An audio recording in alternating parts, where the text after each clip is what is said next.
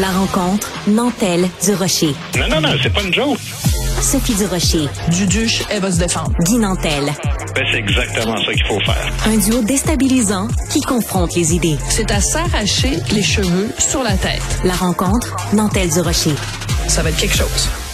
Guy Nantel, je trouve que tu commences en Lyon ta semaine. Tu veux nous parler de tout le bien que tu penses. Tu vas faire l'éloge aujourd'hui d'Amnesty International. Ouais, cette valeur, c'est une grande organisation, Amnesty International, mais qui a attrapé le virus du wokisme Mm, comme mm, euh, ben, qui s'est infiltré dans tellement maintenant d'institutions et de toutes de, de-. Alors, explique-nous pourquoi.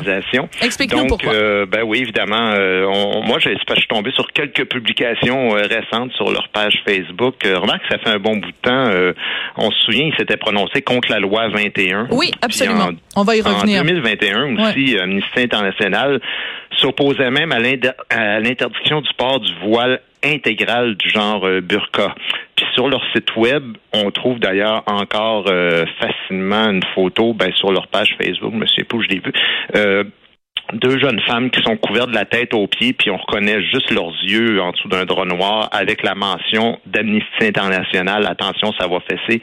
C'est l'interdiction du voile intégral est discriminatoire et porte atteinte aux droits des femmes. C'est fort.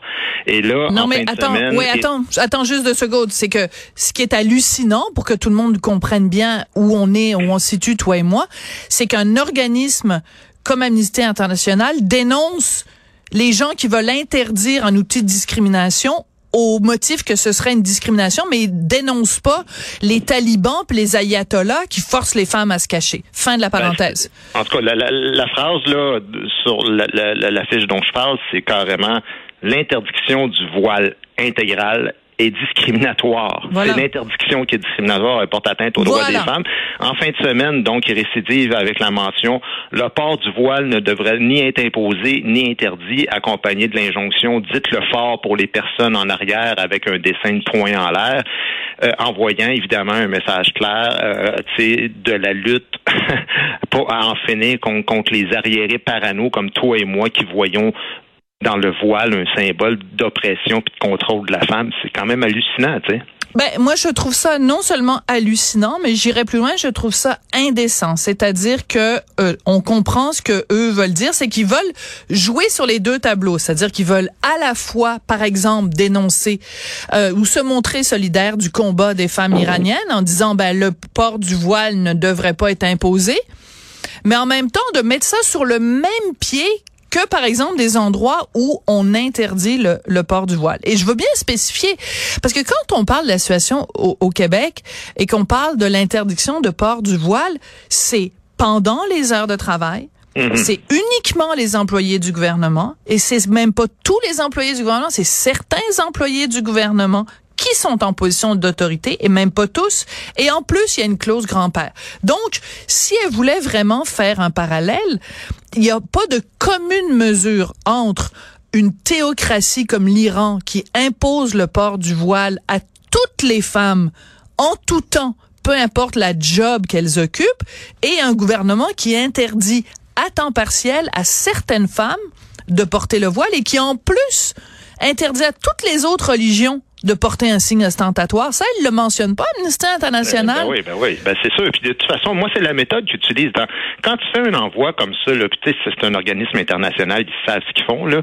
Je veux dire, on fait semblant qu'on parle banalement du voile Voilà. dans la rue, mais tu sais, il y a une intention politique en arrière, il y a un agenda, parce qu'il y a personne qui a jamais évoqué l'idée d'interdire le port du voile dans la rue Absolument. à qui que ce soit, ou de demander aux femmes de décider, nous autres, même comment on va habiller les femmes au Québec. Il y a- ça fait pas partie de l'idée politique d'aucun parti, d'aucune organisation.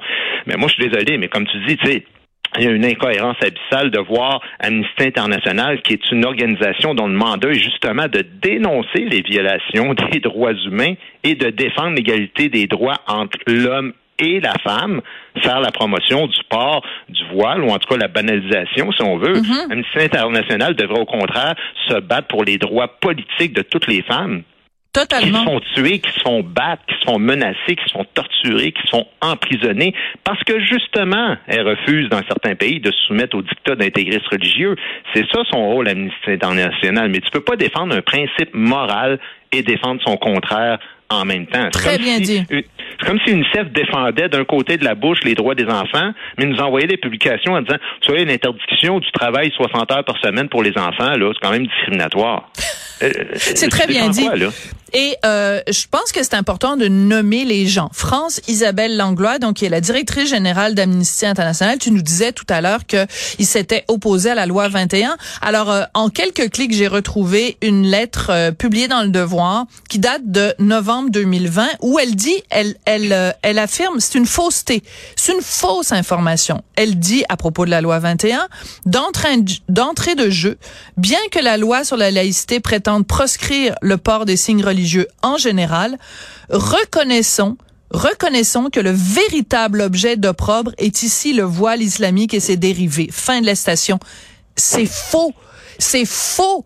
Et c'est absolument épouvantable de dire ça à propos de la loi 21. Il n'y a rien dans la loi 21 qui euh, dit que le, le, voile islamique serait plus grave que la kippa ou que la croix catholique ou que le turban des sikhs. Il y a rien. Donc c'est c'est une fausseté et que quelqu'un qui est à la tête d'un organisme comme Amnesty International euh, euh, publie une fausseté dans un journal comme Le Devoir. Moi, je trouve ça épouvantable. Puis ça ça ça ça, ça nous explique aussi quand on lit entre les lignes euh, ce genre de publicité qu'ils font aujourd'hui sur leur page Facebook. Ben, c'est une façon d'aller d'attirer l'attention. On sait le voile ça agite beaucoup là, dans la population. Fait que c'est sûr que quand tu fais ce genre de publication-là, ça va chercher vraiment les émotions des gens. Tu sais, moi, je, suis tombé sur une autre publication il y a quelques semaines qui ont fait, c'est aidons les, euh, les personnes trans à faire reconnaître leurs euh, identités juridiquement. Puis moi, je me dis, de quoi on parle ici? Tu sais, le rôle d'Amnesty International, c'est politique. C'est de se battre contre les régimes autoritaires qui mettent des gens en prison parce qu'ils appartiennent à une minorité sexuelle. Ça, oui, mais Amnesty International n'a pas à participer à des débats moraux qui sont reliés à ce genre d'idéologie-là. Le droit, le droit de l'homme, là, ça exige qu'on respecte les droits fondamentaux de tout le monde, de chaque individu, qu'ils soient pas intimidés, qu'ils soient pas torturés, discriminés ou emprisonnés parce qu'ils sont gays ou qu'ils appartiennent à une autre minorité sexuelle. Ça, j'ai pas de problème. Mais sauf erreur, pas adhérer aux théories d'identité de genre, là, ça contrevient pas aux droits de l'homme. Mm-hmm. Et c'est là, je trouve qu'il y, y a, comme une vision idéologique qui est caché en arrière. Je pense qu'il y a une grande confusion entre la mission officielle d'Amnesty International, là, ce qui est écrit noir sur blanc sur ces papiers quand ils demandent de l'argent puis de, du financement au monde, puis les publications de certains militants qui font partie de cette organisation-là. Tu sais, ça me fait penser à quoi, Sophie? Ça me fait penser les syndicats quand ils parlent au nom de au nom de nos 600 000 membres, tel syndicat se prononce en faveur de tel parti politique aux prochaines élections. Euh, gars, fais la job pour laquelle on te paye puis le reste, les convictions personnelles, là, on va s'en occuper de ça. Oui. Ouais. Euh, il y a autre chose aussi pour revenir au port du voile. Non. Si Amnesty International trouve ça si formidable, le port du voile, si c'est si tripant porter le voile, si c'est si formidable qu'on doit se battre pour le droit des femmes à le porter, mais je pose une question tellement simple, ça fait plusieurs fois que je pose cette question-là, puis c'est drôle parce qu'il n'y a pas un, seul wow qui est capable de répondre à cette question-là. Si c'est si formidable le voile, pourquoi les hommes le portent pas? Ben non seulement pourquoi les hommes le portent pas, mais moi quand on parle beaucoup de libre choix, ça me fait rire parce que moi, euh, quand je vais dans un pays euh, le moindrement musulman intégriste, là, ben la femme avec qui euh, je partage ma vie, il faut qu'elle s'habille, elle, là.